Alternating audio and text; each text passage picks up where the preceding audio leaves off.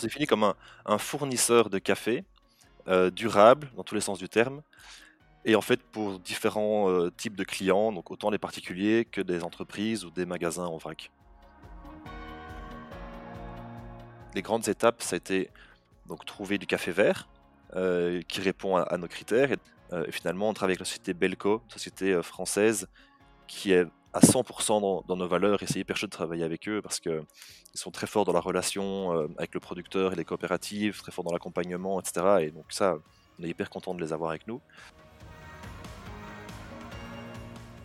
Dans le café, il y a, des projets par exemple qui, visent à utiliser la blockchain pour euh, justement euh, certifier une chaîne de tracing pour des lots de café. Et si votre business pouvait changer le monde?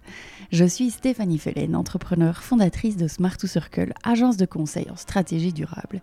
Business Impact, c'est un podcast où chaque semaine j'interviewe des personnalités inspirantes qui à leur échelle changent le monde grâce à leur business.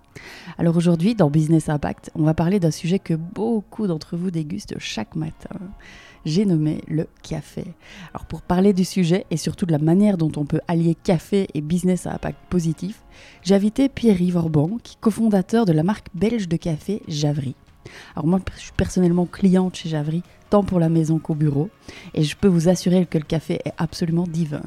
Et ce n'est pas tout il est sourcé de façon très très très pointilleuse, au plus proche du producteur. Alors avec Pierre-Yves, on a une discussion passionnante autour de cette industrie, de ce qu'il a marqué quand il a démarré l'aventure, des labels, de la manière de se lancer à partir de zéro dans une industrie qui est déjà hyper bien installée, comment ils sont financés, de leur levée de fonds réussie, de marketing et de tech aussi. On a abordé le parcours de Pierre-Yves, développeur web de formation et entrepreneur dans l'âme.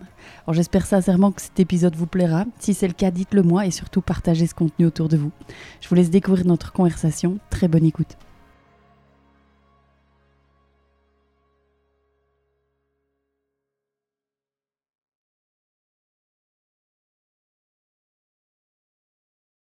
Bonjour Pierre-Yves et bienvenue dans le podcast Business Impact. Je suis très heureuse de te retrouver à distance, euh, évidemment, ce matin. Ben, merci de m'avoir invité, euh, enchanté. Écoute, euh, si ça te va, je propose de, de, démarrer, de rentrer dans le vif du sujet. Alors j'ai une petite question pour toi, Pierre-Yves. Est-ce que tu es plutôt café en grain ou café fraîchement moulu?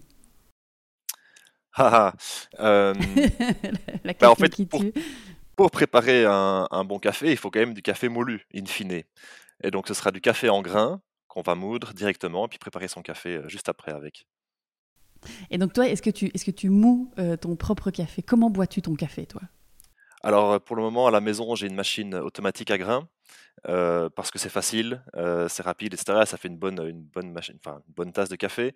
Euh, après quand je veux me faire plaisir, j'ai une cafetière italienne. J'aime bien les espressos assez corsés avec une, une Bialetti. Euh, ça c'est qu'on a un petit peu plus de temps. Voilà. Voilà, c'est, pour le week-end. Exactement.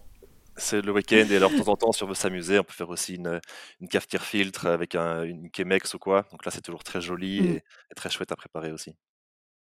Ah oui, moi j'en ai une, mais je t'avoue que j'ai, abandonné. Il faudrait que je la ressorte d'ailleurs. Euh, mais quand on a du bon café, du vrai bon café, c'est vrai que, euh, c'est vrai que ça change tout. Ouais, non, ça c'est sûr. hein. Euh, ça sert à rien d'avoir une bonne cafetière s'il y a du mauvais café dedans. Je pense que c'est la, la première étape, c'est d'avoir du bon café. On peut même faire un bon café avec un, avec le percolateur de grand-mère. On peut faire un bon café aussi. hein. Mm, mm, c'est clair. Et du coup, Pierre-Yves, euh, alors si on parle de café, évidemment, euh, c'est parce que tu es euh, le cofondateur de Javry, euh, qui est un... Alors, comment est-ce que vous définissez Alors, vous n'êtes pas producteur de café? Non, alors on est, on s'est défini comme un, un fournisseur de café euh, durable dans tous les sens du terme. Et en fait, pour différents euh, types de clients, donc autant les particuliers que des entreprises ou des magasins en vrac. Mm, dont je fais partie d'ailleurs. Euh, pour info, moi je, je reçois euh, tous les mois euh, mon petit colis de, de café en grain Javry pour le bureau. Ah bah, Alors du coup, qui est délicieux d'ailleurs. Pierre-Yves, comment, avant d'entrer peut-être dans le, le détail de comment vous fonctionnez chez Javry et ce qui fait la magie de Javry dans ce monde merveilleux du café, est-ce que tu peux bah, peut-être te présenter brièvement et, euh, et, et- et- et expliquer comment tu es, euh, comment es-tu parvenu à, à- à devenir euh, cofondateur de, de Javry?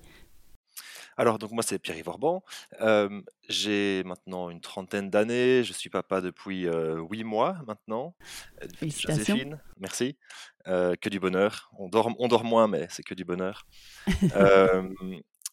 Alors, je suis de formation, je suis ingénieur en informatique et spécialisé dans le développement web. Donc, rien à voir avec le café. J'ai d'ailleurs travaillé pendant trois ans dans une start-up bruxelloise qui s'appelle Reactor comme développeur. Et puis après, bah, j'ai eu l'opportunité justement de, travailler sur Javry avec Maxence Lacroix, mon associé.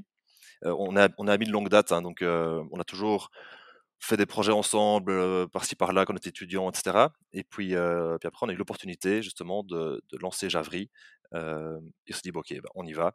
Euh, moi, j'ai quitté mon boulot, lui sortait des études, et, et on s'est lancé. Ok, et, et- et comment... alors j'ai mille questions qui me viennent là, mais tu dis on a eu l'opportunité de lancer Javry. Elle est venue comment cette opportunité? C'était une idée de toi, une idée de lui? Alors, à, l'origine, c'est un ami à nous qui avait eu cette idée, mais qui n'a pas su la développer, qui avait commencé, etc. Puis, enfin, il, a voulu aller vers d'autres horizons. Et, là, il nous dit, bah, j'ai ce projet, ce que ça vous dit, quoi. Et donc, nous, Maxence et moi, on est tous les deux entrepreneurs dans l'âme. Et, il s'est dit, bah, là, c'est l'occasion, le, projet nous botte, le produit est, hyper sexy. Et donc, on a dit, OK, ben, tu sais quoi, on va, on reprend le, on reprend le projet et, et on, et on attaque. Et, et du coup, tu, tu parles euh, en- entrepreneur dans l'âme. euh, toi, toi, tu as toujours su, euh, depuis toujours, que tu, tu auras envie d'entreprendre Ou, ou est-ce que c'est venu sur le tard comme ça Ou est-ce que c'est venu pendant tes études Non, c'est, quand même assez ancré en moi. Euh, donc, par exemple, quand j'ai eu, euh, je pense que j'avais 12-13 ans, j'ai fait un premier site web, j'ai commencé à créer des sites web pour, euh, pour les entreprises de la région, etc. Donc, j'ai commencé à gagner À mon argent 12 de poche comme ça. En... Ouais, c'était mon premier site web à 12 ans. Euh, puis après, bah, j'ai continué à faire des sites web non-stop. Euh, j'ai lancé deux, trois projets quand j'étais, étu- quand j'étais étudiant avec des amis euh, qui ont très bien marché. Et donc, j'ai jamais été travailler au Quick comme étudiant, euh, mais j'ai toujours eu des projets sur le côté qui, qui faisaient mon argent de poche. Et, euh, en fait, c'est vraiment ce qui m'a mis le, le- l'appétit l'entrepreneuriat. euh, c'est de lancer des trucs et de, de voir que ça prenait, trouver des idées, développer des concepts et les commercialiser aussi, c'est important. Et donc voilà, c'est vraiment ce qui, ce qui m'a drivé. Et, du- coup, toi, euh, dans, bah, tout- toute cette magie euh, de, l'entrepreneuriat, euh, je partage ton point de vue. Est-ce qu'il y a quelque chose que, tu, aimes le plus Est-ce que c'est le développement web ou est-ce que c'est tout autre chose? Tu parles de commercialisation, tu parles de... Qu'est- Qu'est-ce qui t'attire, toi? Je pense que le plus, ce qui m'attire le plus, c'est vraiment le, le bootstrap. C'est vraiment le, le début de dire, OK, ben, on a ce, on a cette idée, OK, euh, est-ce qu'elle est faisable? On va l'analyser, on va faire un premier prototype, on va le tester auprès d'un premier, euh, premier marché cible, etc. On va itérer pour améliorer, le concept. Euh, donc moi, vraiment, c'est le bootstrap d'un projet, les, peut-être les, les 24 premiers mois où il faut encore trouver le, le, marché, etc. Ça, c'est hyper excitant. L'aspect scaler le projet, ça m'excite un peu moins, mais maintenant, euh, c'est aussi, c'est c'est- c'est challenge et, euh, et ses avantages. hein, mais euh, c'est vraiment la, phase d'idéation qui est la plus excitante euh, pour moi. Hmm. Et est-ce que tu as... euh, donc aujourd'hui, Javry, c'est une entreprise qui a un impact euh, positif, hein, on peut dire, euh, on peut, la, la- la classer, euh, cette entreprise, dans les entreprises à impact. Euh, est-ce que est-ce que c'est quelque chose qui t'a toujours motivé ou de nouveau, est-ce que c'est venu euh, par après? Est-ce qu'il y a une prise de conscience euh, depuis toujours ou, voilà Ou est-ce que c'est récent de nouveau? Comment c'est comment c'est venu cette envie? Ça, c'est plus récent. Donc, euh, évidemment, bah, quand j'étais euh, étudiant, quand j'étais adolescent, euh, j'étais moins conscient de- des enjeux globaux. Et donc là, bah, je me souciais pas grand-chose, hein, bah, comme la plupart des adolescents. Et en fait, ce n'est qu'après, c'est disons, aux alentours de la, vingtaine d'années, peut-être un peu après, où tout doucement, bah, en fait, on, se rend compte qu'il n'y a pas que la Belgique, il n'y a pas que, notre petite ville universitaire, il y a tout un monde autour avec plein de problèmes, plein de challenges, plein de projets audacieux pour résoudre tous ces problèmes globaux. Et, je pense que c'est ça qui, m'a un peu ouvert les yeux. Et au moment où justement on, a s'est décidé qu'on allait se lancer dans l'entrepreneuriat, etc., ben, c'est là qu'on se dit, OK, ben maintenant on a un coup à jouer et quitte à, lancer un projet, ben, il faut que, ça, ait un impact positif. Quoi. Moi, je me voyais très mal lancer un truc qui n'a aucun sens. Quoi. Ça, c'était sûr et certain. Et du coup, si ça te va, peut-être. bon, moi, je, connais très très bien Javry, puisque j'en consomme chaque matin, beaucoup, un petit peu trop d'ailleurs. Est-ce que tu peux, expliquer ce qui, fait, la particularité de, de Javry et en quoi consiste la proposition de Javry? Donc, alors, Javry, donc, comme je disais tantôt, c'est un, un fournisseur de café durable. Et par durable, en fait, on, veut attaquer différents, différents fronts, donc durable dans tous les sens du terme, durable au niveau de l'humain. Donc on a envie que autant le, caféiculteur, mais aussi que tous les maillons de la chaîne soient rémunérés correctement. et donc durable vraiment pour que tout le monde s'y retrouve et que ça soit pérenne dans, le temps. Évidemment, bah, si, un, si un caféiculteur produit du café maintenant, et qu'il est, mal payé pendant 2-3 ans, bah après, il va arrêter, il va, faire, il va faire autre chose, il va faire des bananes, il va faire du cacao. et donc, ça, c'est un premier aspect, c'est durable au niveau de l'humain. Il y a durable au niveau de l'écologie. Et donc là, l'idée, bah, de nouveau, c'est ça sert à rien de faire un business qui n'est pas écologique parce qu'on va dans le mur. Enfin, là, on rejoint les, les enjeux globaux du changement climatique, etc. Et, et pareil, au niveau du café particulièrement, si le caféiculteur n'en fait qu'à sa tête, entre guillemets, utilise des produits chimiques à tout va et détruit sa terre, bah lui, il va faire ça pendant 2-3 ans, 4 ans, et puis après, il n'aura plus rien. et donc, garant cet aspect durabilité, autant au niveau de la terre que de l'humain, qu'on essaye de mettre en avant tout le temps et voilà, et même, même au quotidien chez nous, hein, je veux dire, il n'y a pas que dans le, café vert, il y a aussi dans, dans, nos packaging, on va prendre des paquets qui sont biosourcés, on va toujours faire attention à, dès qu'on fait des choix pour l'entreprise, on va faire attention et on va se poser des questions. Quoi. Alors le tout est d'avoir ce fameux trade-off entre mmh le choix écologique, le choix raisonnable et où est-ce qu'on met, la, où est qu'on met le curseur. Quoi. C'est intéressant ce que tu dis. Comment vous, c'est quoi c'est quoi, vous, euh, toi, les questions que tu te poses euh, tu, parles de choix, euh, parce que c'est vraiment quelque chose d'intéressant, parce que je crois qu'il y a beaucoup d'entreprises. Allez, vous, c'est dans votre ADN, donc forcément, vous vous posez ces questions, mais concrètement, c'est quelles questions que, que, tu te poses pour savoir si c'est OK ou pas OK? Tu vois, je sais pas, pour du packaging, par exemple. Bah, c'est un très bon exemple parce qu'on s'est posé la question il y a quelques semaines, on a dû justement repasser commande auprès du fournisseur de, de milliers de, sachets. Et, et là, c'est posé la question, OK, quel matériau? Déjà, nous, pour l'instant, on fait, on fait beaucoup de vrac, donc on fournit du café en vrac auprès de magasins en vrac à Bruxelles, mais aussi ailleurs en, Belgique. ça, pour nous, c'est la solution ultime. Hein. on, a des, on a des, bidons de 20 kg qu'on cautionne, donc qui vont, qui viennent, etc. Donc ça, c'est nickel. Mais pour nos paquets de 250 grammes et de 1 kg, qu'est-ce qu'on prend? On prend du biosourcé, mais après le biosourcé, euh, quand tu grattes un petit peu, tu te rends compte qu'il déforeste au Brésil pour planter du maïs, pour faire de, l'amidon de maïs et faire du plastique euh, comme ça. Ou alors tu prends de, l'aluminium. L'aluminium, ok, c'est recyclable, mais il faut encore le recycler. Ou du plastique, mais c'est à base de pétrole. Et donc là, on s'est vraiment creusé la tête. Quoi. On s'est vraiment dit, ok, mais qu'est-ce qu'on fait? Finalement, on a opté pour le packaging biosourcé parce que ça nous semblait quand même mieux in fine. Mais ça, c'est un exemple. On a vraiment creusé et cherché et on a discuté beaucoup, avec le fournisseur, s'il pouvait nous donner plein d'infos techniques. Et parfois, c'est ça le problème aussi, c'est que même les fournisseurs ne savent pas trop. Et il faut aller voir d'autres études faites par des universités par-ci par-là, etc., qui, qui, traitent le sujet. Quoi. Ouais. Et du coup, vous, avez posé votre choix sur euh, quelle base? Est-ce que c'était sur euh, euh, celui qui est le plus recyclable ou est-ce que c'est celui qui sais pas, le moins émetteur de gaz à effet de serre? Oui. Alors ici, on a, on a essayé de, de prendre un peu la, globalité et de se dire que dans le futur, on pourrait imaginer du biosourcé qui soit sans, déforestation, un peu comme ici en Europe, on a du FSC, euh, on a des gestion de forêt durable. On pourrait imaginer des plantations gérées de manière durable, etc. Et donc, on a plutôt pris cette voie-là de se dire, OK, ben, peut-être qu'on ne sait pas dire à 100% que le maïs utilisé pour nos paquets ne provient pas d'un champ au Brésil qui a déforesté la, forêt amazonienne.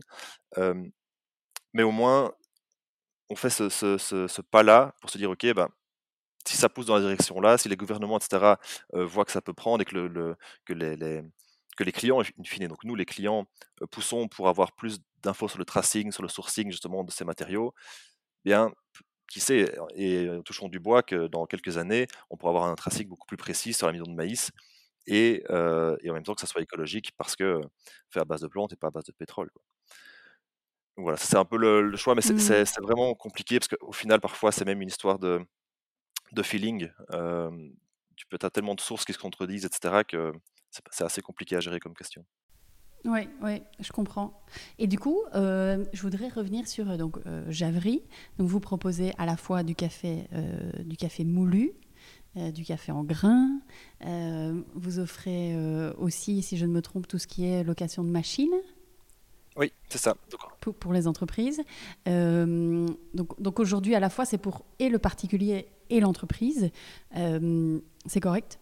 Oui, c'est ça. Donc à la base, donc historiquement, Javry, c'était pour les particuliers, euh, un, abonnement découverte euh, pour les particuliers, donc vraiment au tout début.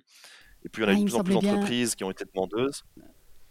J'avais le souvenir du début de, de Javry et où, euh, effectivement, j'avais pas en tête que c'était pour les entreprises et puis c'est après que je l'ai vu. Mais donc initialement, vous vous êtes dit on va s'adresser uniquement aux particuliers. Voilà. Initialement, c'était on livre du café tous les mois, euh, un café différent tous les mois aux particuliers dans leur boîte aux lettres, et un café qui respecte évidemment nos, valeurs.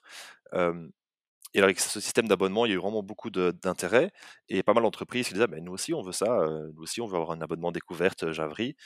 Et, puis une fois qu'on a commencé à faire des entreprises, les entreprises étaient là, «Ben, ah vous n'avez pas une machine à café, on a besoin d'une machine, etc. etc. donc là, on s'est tourné vers le, le bureau tout doucement.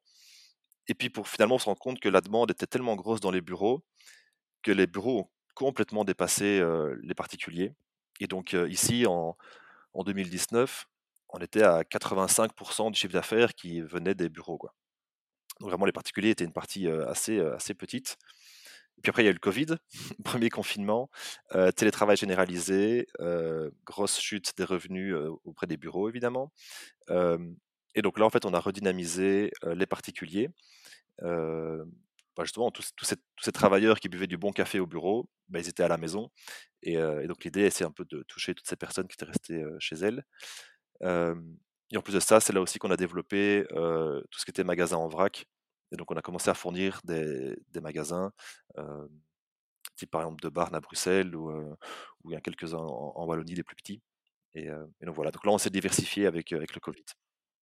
Et je, suis en train de me demander, tu vois, quand tu te dis, euh, donc c'était il, y a 4 ans, hein, euh, non, si, Javry, 4 ans. Oui, c'était en 2017, allez, 2016, 2017, euh, c'était les, débuts, quoi. Ouais. quand tu te dis, avec ton associé, on, va, on va se lancer dans le café, tu commences par où? Tu commences par quoi? Ah. Alors, au final, dans notre cas, ça a été les, grandes étapes, ça a été donc trouver du café vert qui répond à, nos critères. Et donc on a, on a pas mal cherché donc des, importateurs qui, qui partageaient nos valeurs. et finalement, on travaille avec la société Belco, société française qui est à 100% dans, dans, nos valeurs et c'est hyper chouette de travailler avec eux parce qu'ils sont très forts dans la relation avec le producteur et les coopératives, très forts dans l'accompagnement, etc. Et donc ça, on est hyper content de les avoir avec nous. ensuite, il a fallu torréfier ce café. Donc, mine de rien, financer le matériel, c'est très coûteux au début. donc là, on a trouvé un partenaire, un torréfacteur ici belge, qui a bien voulu nous torréfier des toutes petites quantités, parce qu'au début, c'était tout petit. Donc, je disais, ah, mais tu peux nous torréfier 50 kg de café, alors que lui, il fait une tonne par semaine. on était un peu ridicule à côté de lui, mais, il a bien voulu. Et maintenant, c'est toujours notre partenaire maintenant parce que bah, historiquement, il nous a toujours soutenus et la relation se passe très bien. Et donc, pour l'instant, on torréfie notre café toujours chez lui. Donc, c'est Café Hermie à, Bièvre. Donc, il y a ça, le café vert, le torréfacteur. après, le packaging, etc., c'est relativement plus simple. et puis après, bah, il faut trouver des clients. Hein. Donc c'est site web, promotion, communication, voilà, c'est la commercialisation du, du produit. Comment ça s'est passé pour vous à ce niveau-là? Est-ce que euh, il y a eu de la demande directement? Est-ce que, vous avez fait peut-être une campagne de crowdfunding comme beaucoup? Ou Comment ça s'est passé à, tous les débuts pour vous? Il y a eu une campagne de crowdfunding, mais elle arrivait un peu plus tard. mais au tout début, l'acquisition des, premiers clients, ça s'est fait de manière hyper digitale. Et donc, c'était principalement via de l'affiliation. donc, c'était des campagnes, des, sites à, haut trafic, en fait, qui, qui sont rémunérés sur base des inscriptions que eux génèrent. Quoi. Et en fait, ça, c'était le, un gros levier pour acquérir des clients au début, c'était de l'affiliation. et donc, tu avais des gens qui parlaient de Javry. et quand les, quand les clients arrivaient via eux, ben, eux touchaient une commission. Ça, c'était le, moteur numéro un au début. après, on a fait une campagne de crowdfunding pour développer des capsules biodégradables. à l'époque, c'était assez innovant. maintenant, on en voit partout, hein, des capsules qui sont labellisées OK Compost. on en voit partout, mais mmh à l'époque, c'était assez innovant. Et aussi parce que c'était une grosse demande. Quoi. Même si foncièrement, on n'est pas pour les capsules, même conceptuellement, même des capsules biodégradables, il faut les produire, il faut les jeter, il faut les mettre dans un compost et compagnie mais c'était une grosse demande et, donc on l'a fait parce qu'on se dit bah, il vaut mieux avoir des gens qui consomment des capsules qui sont biodégradables et avec du café éthique dedans que des capsules genre Clooney où on ne sait pas d'où ça vient et ben, voilà. Je ne vais, pas casser trop de sucre sur le dos des, autres donc voilà. En tout cas, on préfère que les gens consomment notre café parce qu'on sait. Ah bah, on peut, hein. Écoute. Euh, et, oui, et donc du coup, vous avez fait euh, une campagne de, crowd par la suite. Et puis, euh, est-ce qu'il y a eu d'autres financements? Enfin, Comment vous avez fait concrètement? Alors, on a toujours une croissance organique au, début. donc, en gros, on a doublé le chiffre d'affaires chaque année. bon, après, quand on est petit, c'est facile de doubler. Hein. Passer de 1000 à 2000, c'est facile. Après, passer de, passer de 500 000 à 1 million, c'est plus compliqué mais on a toujours doublé. et on a un moment, on a, on, a vraiment senti que on, pouvait accélérer. Et donc là, on a été chercher du financement externe. Donc on a levé de l'argent.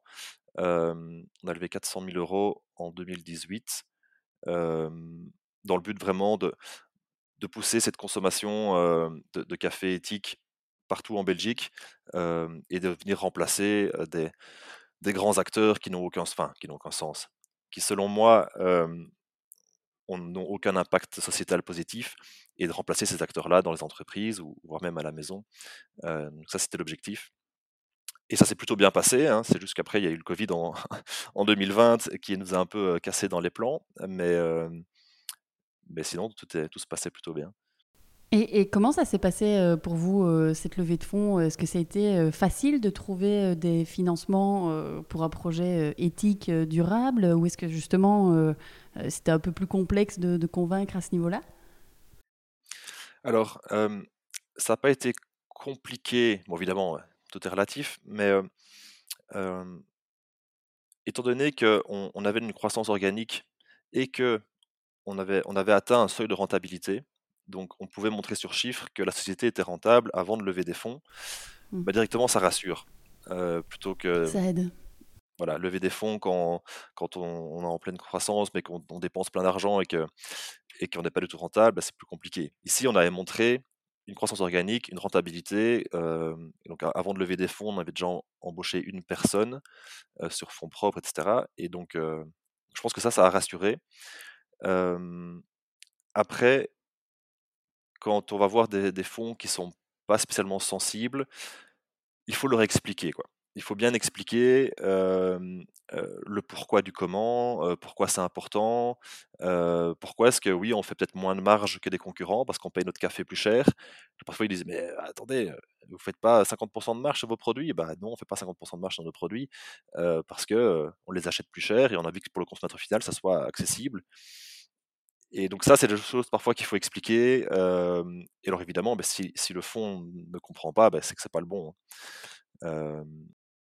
je disais, donc nous on était avec Sambre Invest, qui n'est pas spécialement un, fonds, un fonds durable.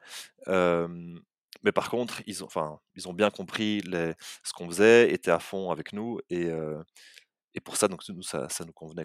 Et est-ce que tu aurais du coup un, conseil à ce niveau-là pour des personnes qui, parce qu'il y, en a, évidemment de plus en plus, et c'est tant mieux, hein, des, entreprises, des, startups qui se lancent dans des projets durables, un conseil pour, pour bien présenter ces aspects-là, tu vois? Je pense que il faut, il faut pas paraître utopiste parce qu'évidemment, ben, avoir une société qui a un, impact sociétal positif, ça reste une société qui, doit quand même générer de l'argent, etc. Et donc, je pense qu'il faut rester très réaliste. Et c'est triste à dire, mais parfois, il faut avoir même une approche capitaliste dans la présentation des chiffres pour dire, voilà, on va attaquer tel marché, on va faire tel chiffre, ça va faire autant de rentrées, etc. Parce qu'il n'y a rien à faire. Les gens qui ont de l'argent, ce sont des financiers et il faut parler chiffres.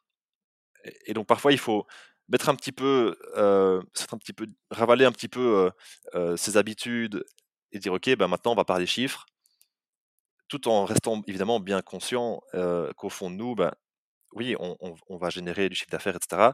Parce que c'est du chiffre d'affaires qui est positif. parce que si notre entreprise grandit, ben, on sait que l'impact grandit avec. Et donc ça, c'est très important, je pense, de, de bien garder ça en tête. et c'est en effet aussi, même pour expliquer, je pense à la team aussi. parce que parfois on peut très bien dire, ok, ah, ils lèvent des fonds, c'est quoi ça? Ils veulent chercher plus d'argent pour grandir plus vite, etc. Ben oui, mais au final, grandir plus vite, c'est plus d'impact. Donc, donc ça, je pense que c'est important aussi. Mmh. Ah, c'est super intéressant ce que tu dis. Vraiment de lier l'économique à, à, l'impact, c'est vraiment, c'est vraiment puissant. Et du coup, est-ce que. Qu'est-ce, je, voudrais aborder euh, le, côté. communication, risque de greenwashing. Tu vois, tu, parles de, ces grandes marques qui font, voilà, qui, qui, font prétendre. comment vous avez fait vous euh, pour euh, éviter tout risque de greenwashing et comment, comment ça se matérialise euh, dans votre approche et, et, votre communication et votre marketing, tu vois, pour que le consommateur, s'il se bat, ah ben non, en fait, Javry, ouais, on a, on a vraiment confiance et, et, que on sait qu'on peut leur faire confiance, en fait.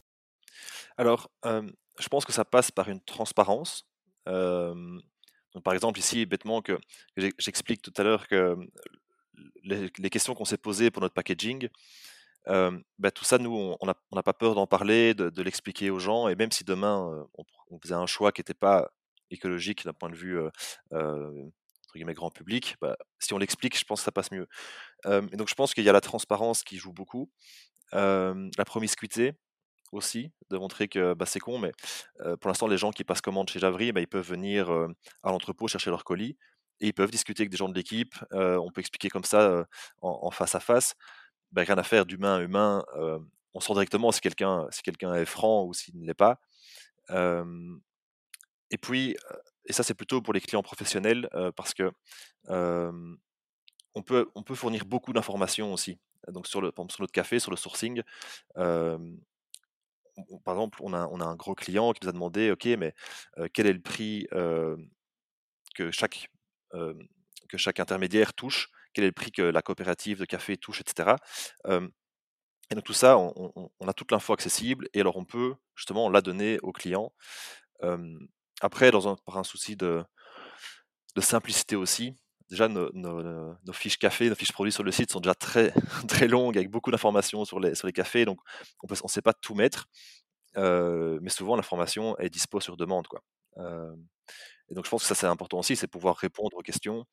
Et évidemment, bah, si, quelqu'un demande, ok, comment ça se fait que votre café est équitable et qu'on lui répond, ah bah il a un label, bah non, ça, ne marche pas et il faut plutôt expliquer, bah oui, ça vient de tel endroit, c'est telle personne, la coopérative est gérée par, telle personne et on connaît son nom, on sait où elle habite, on connaît le prix d'achat des cafés là-bas, etc. Et voilà, je pense que ça, passe par la, transparence et la confiance. Mmh.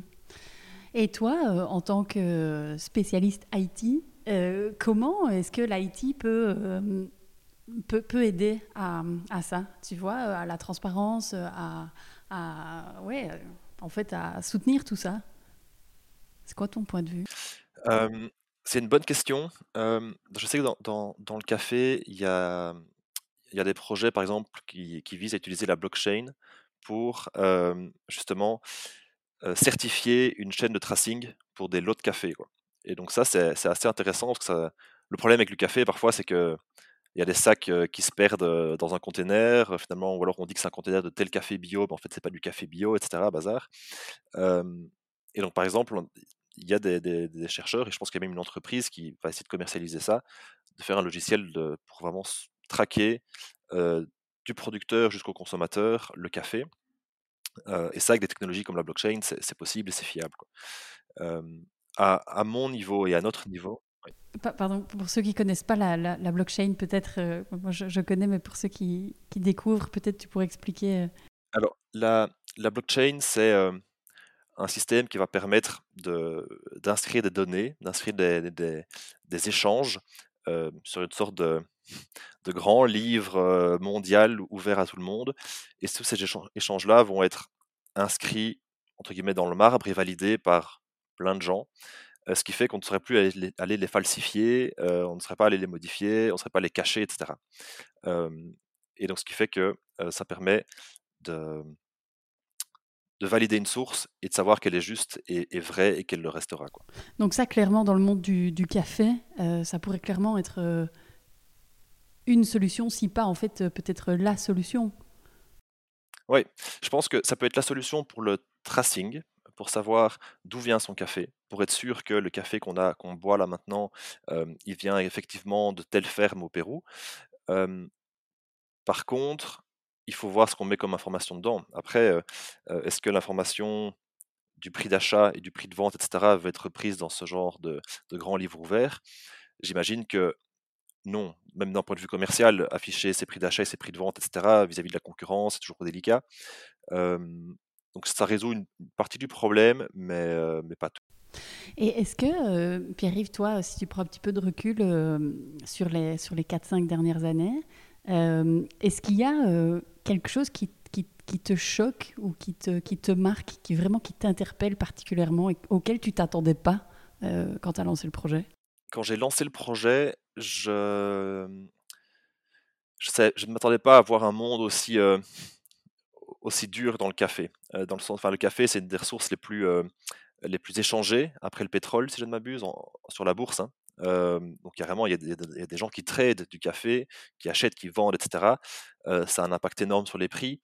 et au final, en fait, très vite, tous ces prix d'achat se répercutent sur les, producteurs, etc.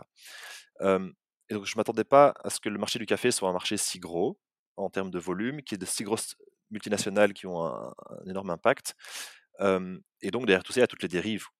Il y a, toutes les dérives des labels, il y a toutes les dérives des, achats combo, comme on dit. Donc, c'est des gens qui disent Ok, je t'achète tel ou tel container à tel prix, mais alors, c'est le prix Fairtrade par exemple, mais tel container, tu me le fais trois fois moins cher. Et en fait, au final, le prix, le prix pour la coopérative, elle est plus basse que le prix Fairtrade, mais il met son label Fairtrade parce qu'il y a deux containers qui ont, qui ont, été payés au prix correct. Quoi. Et donc, ça, c'est des pratiques qui, sont, qui sont connues, mais qui sont très peu mises en avant, parce que justement, c'est assez technique. Quoi. Et donc, peu de, gens, peu de gens en parlent. Et donc, ça, c'est un truc qui m'a quand même choqué, c'est toutes ces dérives qu'il y a dans, dans, le commerce du café, et aussi bah, les gros labels. c'est difficile, je trouve, de trouver des, des labels en qui on peut avoir 100% confiance et, qui font vraiment du boulot super bon. Quoi. Parce qu'au final, dès qu'on a un gros label, c'est international, compliqué à vérifier, donc des dérives aussi. Au, sein même du label, il y a des dérives. Quoi. donc ça, c'est quelque chose qui m'a quand même choqué en, creusant un peu le sujet ici dans le monde du café. Et que, tu parles de, de, label, c'est quoi, c'est quoi d'après toi euh, ce, qui, ce qui dysfonctionne le plus Et est-ce que peut-être tu as un exemple euh, en tête euh, d'un label qui, qui, pour toi, ou plusieurs, qui, dysfonctionne? Je pense que donc, par exemple, le label bio, en théorie, c'est très bien le bio. maintenant, en pratique, il y a, il y a très peu de contrôle. le fait aussi que ça soit les gens, enfin les entreprises qui ont le label, qui financent le label. Donc, pour avoir le label bio, il faut payer Certisis et compagnie. Et donc le fait que ce soit, entre guillemets, les financiers qui sont les porteurs du label, bah, les, gros, les gros acteurs qui financent leur label bio, si demain ils disent Ah bah écoutez, moi je peux retirer mon financement hein, si vous voulez, bah non, la société, entre guillemets, celle qui gère le label va dire Bah non, on va quand même garder nos clients. Donc là, il y a quand même un, peu un, risque.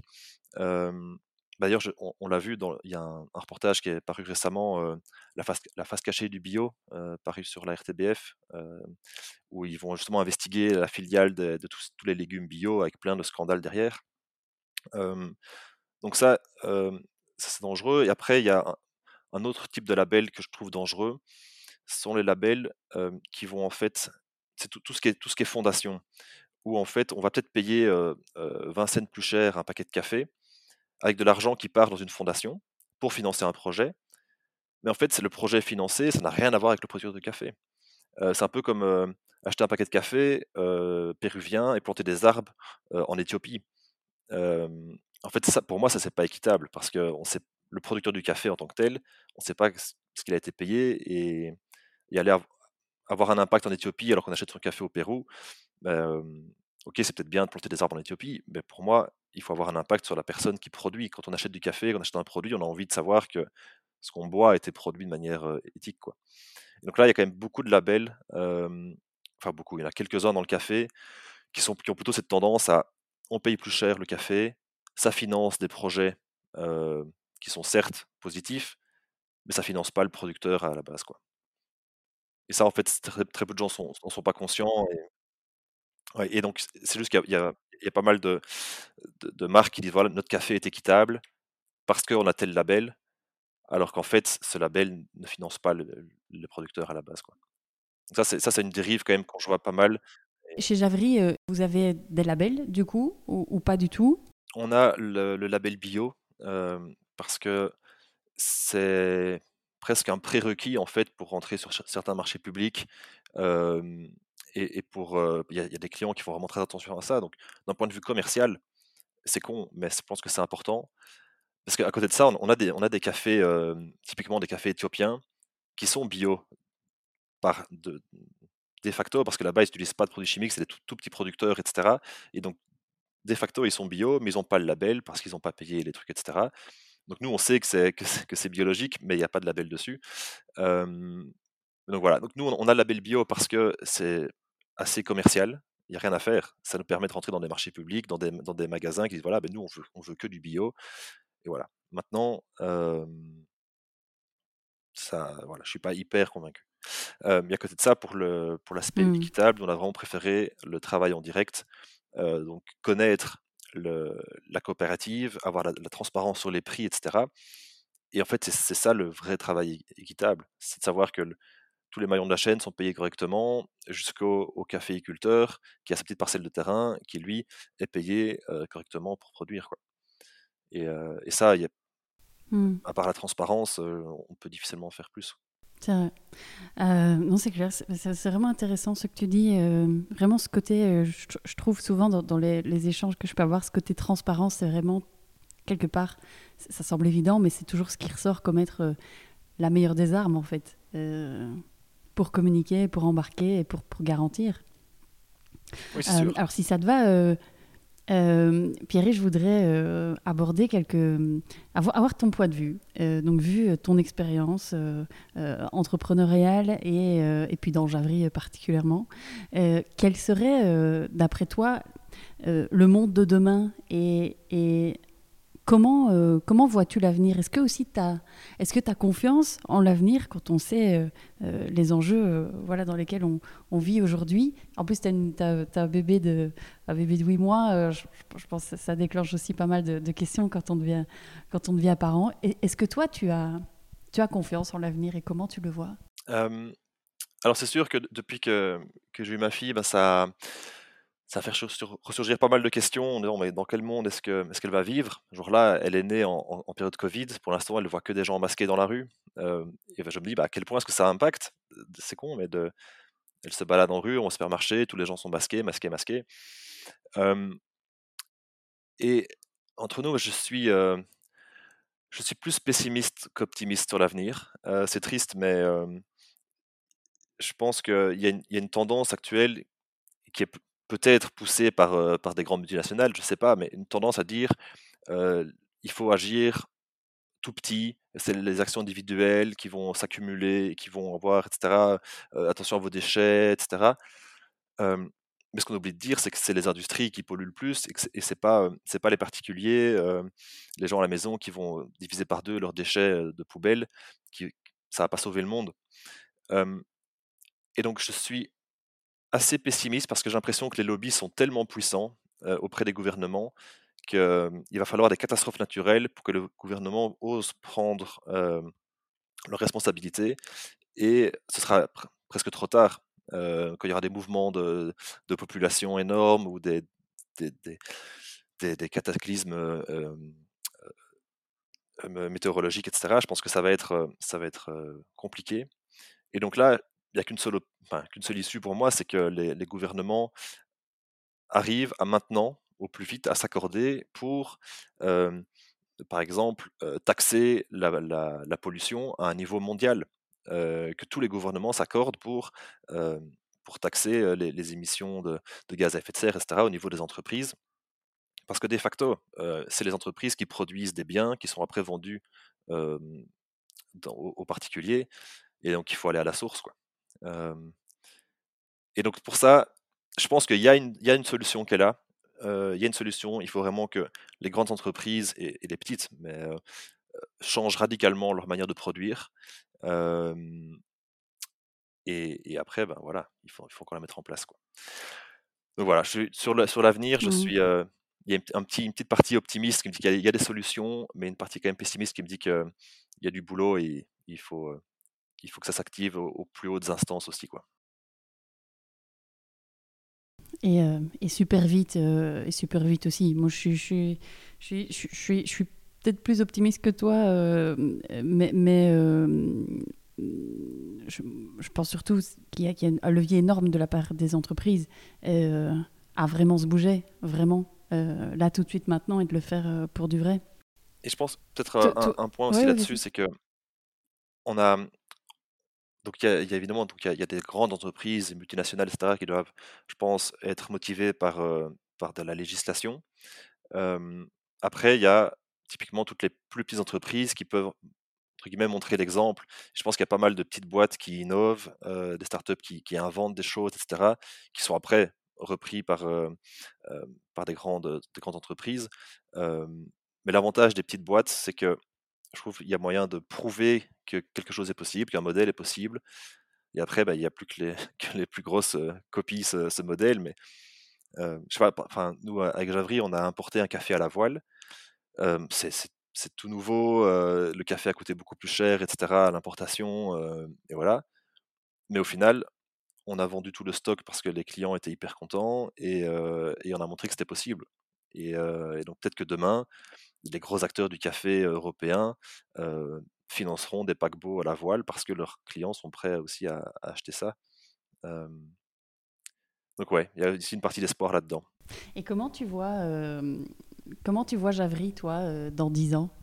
Nous, notre, notre vision et, ma vision, c'est qu'on soit le, le, fournisseur numéro un de, de, de café durable en Belgique, voire même en Europe, dans les pays frontaliers. Et, par là, j'ai pas envie de dire qu'on va remplacer d'autres acteurs qui font la même chose que nous et qui, sont, qui, proposent aussi un café de qualité. J'aurais plutôt tendance à dire, ben, basta les, les gros groupes industriels et que tous les gens qui achètent du café au supermarché, du café industriel, j'ai pas envie de citer de marque, mais que tous ces gens-là se disent en fait, bah non, je vais switcher et je vais, je vais acheter un café qui a plus de sens. Et donc voilà, pour moi, ça ce serait, ce serait le monde idéal, garder tous les petits acteurs actuels du café et aller remplacer les, les gros industriels. Mmh. Et est-ce que tu as, toi, en tête un, un, projet ou une idée que tu as pour Javry dans le coin de ta tête et que tu aurais vraiment hyper envie de développer et que tu gardes un peu sous le coude? Ah, Il y en a plusieurs, évidemment. Qu'est-ce qu'on peut dire et ne pas dire? Je pense qu'il y a, il y a, il y a un projet qu'on aimerait bien faire, c'est c'est sourcer du café nous-mêmes. Et donc ça, c'est un métier, c'est un métier à part entière, mais on a envie d'aller, nous, de prendre deux mois et, et d'aller en Colombie visiter, des, fermiers, des coopératives, etc. pour vraiment avoir un rapport direct et, connaître la personne. ça, c'est une envie et je pense qu'on on, le fera très certainement très bientôt. et ouais, je pense que ouais, ça, c'est la partie la plus réaliste des, des, projets que j'ai dans la tête. Après, voilà, il y, y, en a plein d'autres, mais il faut garder le suspense pour la suite. Et dans les moins réalistes, est-ce qu'il y a des projets un peu fous comme ça dans les moins réalistes, j'aimerais qu'on qu'on trouve un, moyen pour, euh, pour faire de la, livraison euh, de café en vrac partout en Belgique auprès des particuliers et avoir un, moyen pour que, pour que les gens puissent se fournir en café en vrac partout à la maison euh, sans qu'ils doivent se déplacer, un, moyen, facile. je ne sais pas si on regarde le, le laitier d'il y, y a 50 ans qui passait dans les villages porte à porte. Voilà. Bon, après, il faut, du volume, il faut, il faut, que, faut que toutes les personnes dans, une même rue consomment le même café pour, euh, que ça marche. mais sur le concept, pouvoir fournir du café en vrac aux particuliers, c'est quelque chose qui, qui m'excite bien. Bah, écoute, c'est ton jamais. Hein. Peut-être qu'une boîte va développer, tu vois, un camion avec plein de, je sais pas, de petits robinets, tu vois, et tu peux faire couler euh, tes grains de café. Et il suffit de passer dans la rue à ce moment-là. Euh. Ouais, bah, il y avait notamment une, euh, il y a une, une, fille en Belgique ici, en Wallonie, qui a un magasin, enfin qui a une, une roulotte, enfin un magasin de vrac mobile. Et donc elle a son petit camion et c'est un magasin en vrac et elle se déplace de, de ville en ville. Ouais, je crois que j'ai vu, euh, j'ai vu passer cette info. Ben voilà, peut-être euh, ce serait l'occasion, un, petit démarrage pour vous. et, euh, et, alors peut-être, avant, de, avant de, de, de clôturer, si, si, toi tu avais une baguette magique, tu ferais quoi? Si j'avais une baguette magique, je pense que j'inventerais une, une source d'énergie vraiment verte et un moyen de stockage vraiment vert pour, voilà, pour le monde entier. Quelque chose, une source d'énergie, je sais pas, du, du solaire, de l'éolien à la fois, qui sera stocké dans une petite pile faite à base d'un matériau, je sais pas, faite à base de bois, je sais pas, un truc, un truc 100% écologique qui permettrait de résoudre pas mal de soucis. Ouais, Là, on parle mmh. beaucoup d'énergie verte, mais c'est pas vraiment vert. On parle de batterie, mais c'est pas vraiment vert. donc, je pense que ça, c'est un énorme challenge pour le, pour le futur. Ok, bah écoute, je te souhaite d'avoir une baguette magique. Hein. J'espère pour tout le monde. Qu'elle arrive. Ouais. Alors, Pierre-Yves, si ça te va, je voudrais clôturer doucement notre échange et te poser deux questions que je pose toujours aux invités du podcast. la première question, c'est au vu de ton expérience, quel conseil tu pourrais donner euh, à quelqu'un qui voudrait se lancer euh, dans une boîte euh, voilà, à concept durable, à pacte positif, ou quelqu'un qui est déjà dans une entreprise et qui voudrait faire quelque chose de plus durable, rendre son entreprise plus durable en tout cas? Ce serait quoi ton conseil? Alors je pense que pour les personnes qui veulent se, qui veulent se lancer, qui veulent commencer un projet, il faut rester les pieds sur terre il faut rester les pieds sur terre, il faut commencer avec un aspect, accepter, accepter que d'autres ne soient pas parfaits, parce que voilà, ça, peut s'améliorer avec le temps.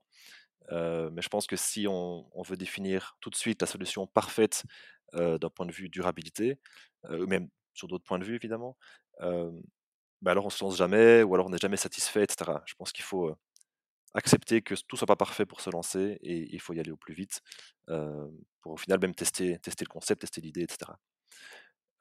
pour ceux qui ont déjà une entreprise existante et qui veulent justement améliorer cet aspect d'impact sociétal, je pense qu'il faut réfléchir très large et voir qu'une entreprise peut autant avoir un impact positif dans son produit que dans sa gestion quotidienne. Et donc, imaginons une boîte qui fait du conseil, bah, il n'y a pas de produit, c'est compliqué, etc. Ben non, une, boîte qui fait de la consultance peut très bien être positive de par sa gestion, de par sa mobilité, de par ses achats en entreprise. Et, je pense que c'est tous des gestes qui peuvent, être, intéressants à, réfléchir. Mmh. Et deuxième petite question, est-ce que tu aurais, toi, un livre ou une, une, conférence ou un podcast ou un documentaire qui t'a inspiré dernièrement? Une conférence, un, TED Talk euh, qui m'avait beaucoup, euh, beaucoup marqué quand je l'avais regardé il y a quelques années et, euh, je pense que c'est toujours d'actualité. ça s'appelle The Power of Introverts et c'est de Suzanne. je ne sais plus son nom, mm. Suzanne Kay. Ouais, je, l'ai déjà vu aussi. Ouais. Et, et ça, enfin moi je me considère plus introverti qu'extraverti et, et, je pense que c'est un podcast, enfin c'est pas tout cas c'est un, un TED Talk à regarder pour tous les dirigeants d'entreprise, pour toutes les personnes qui ont euh, des gens à gérer, qui ont du personnel, etc. Euh, parce que ça, ça met en valeur euh, justement ce, profil un peu atypique d'un introverti. Et, et je pense que c'est hyper intéressant de voir toute, les, toute la force qu'on peut tirer de personnes introverties qui ne sont pas spécialement visibles justement comparé à des personnes extraverties, où on va directement voir euh, beaucoup plus euh, euh, beaucoup plus visiblement, le, les, on va hmm. les entendre plus fort, les voir plus fort, etc. donc ouais, ça c'est un truc que je conseillerais vraiment à, regarder à toutes les personnes qui qui, doivent qui ont une équipe et qui doivent travailler en équipe. Bah écoute, Pierre-Yves, tout tout grand merci pour, pour, pour ce partage. Où peut-on euh, retrouver euh, Javry et euh, comment peut-on faire pour éventuellement te contacter Où va-t-on? Alors, me concernant, on va laisser de côté Instagram et Facebook, mais par contre, on peut me retrouver sur LinkedIn, mhm. Pierre-Yves et alors, Javry, là, on est présent sur tous les réseaux, enfin, tous les réseaux. On est présent sur LinkedIn, sur Instagram et sur Facebook. on est assez réactif, donc n'hésitez pas à nous envoyer un petit message sur, sur un de nos comptes et pour dire bonjour, pour demander du café, tout ça. On répondra avec mhm. plaisir. Top. Et alors, euh, du coup, pour le site web, c'est euh, javry.com Javry.com. Tout ça. Ok tout simplement. Mais écoute, euh, euh, Pierre-Yves, un tout, tout grand merci euh, pour, pour, ton partage. moi, en tout cas, ça m'a donné envie d'aller me faire mon petit café juste après. Puis peut-être aussi, voilà, moi je suis cliente de, de Javry et c'est vrai que je, je, me laisse convaincre par le site au niveau du type de café. Peut-être j'aurais envie d'aller voir un petit peu plus loin. je sais qu'il y, a des vidéos, il y a des, enfin, voilà, il y a plein plein de choses au niveau de la transparence et de l'authenticité sur, sur, les produits. Donc ça me donne envie d'aller euh, euh, un petit peu creuser.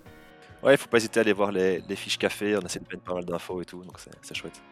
Merci, merci beaucoup Pierre-Yves. Et puis, bah, du coup, à très bientôt et, et, que tout se passe bien dans le meilleur des mondes pour Javry.